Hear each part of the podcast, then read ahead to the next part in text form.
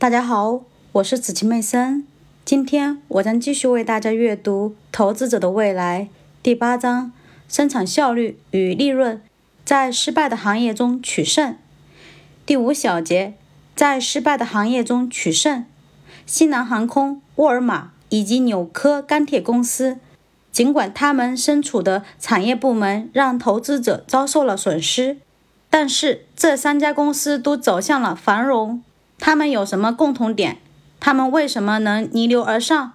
这三家公司从未停止过降低成本的努力，以最低的价格向顾客提供可靠的商品和服务是他们一直追求的目标。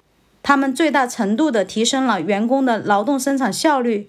杰出的经营策略使得这三家公司成为各自产业中的佼佼者。也许最重要的是这三家公司的理念。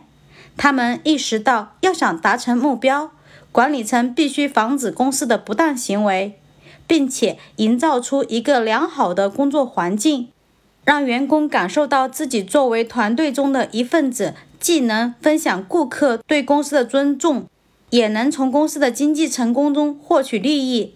在这些公司的成功面前，投资者应该停下来想一想。业绩最佳的股票不是来自那些处于科技革命前沿的产业，倒是经常出现在停滞甚至下滑的部门中。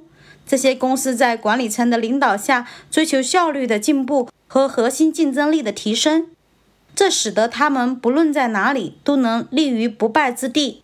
具有这些优良品质的公司经常被市场低估，然而实际上他们才是投资者真正应该追逐的目标。